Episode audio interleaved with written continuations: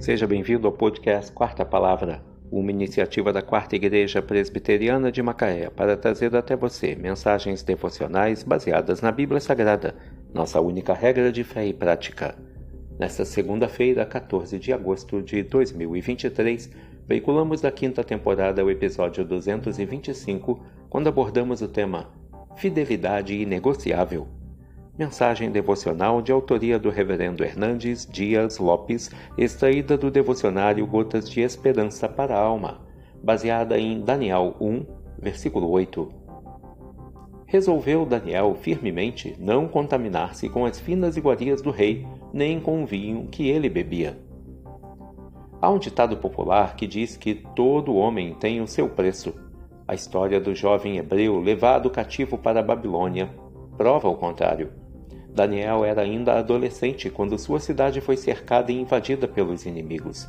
Ele foi arrancado da sua terra e da sua família e levado como escravo para a Babilônia, o maior império do seu tempo.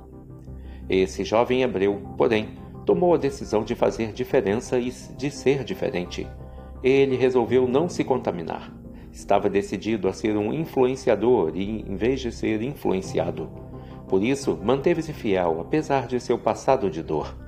Manteve-se íntegro diante das oportunidades e perigos enfrentados na Babilônia. Nessa jornada, estava disposto a morrer, mas não a pecar. Preferiu ser íntegro a ser esperto.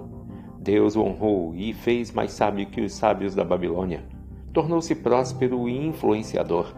Manteve-se íntegro na pobreza e na riqueza. A Babilônia caiu, mas Daniel se manteve de pé e influenciou o império medo-persa. Deus honra aqueles que o honram.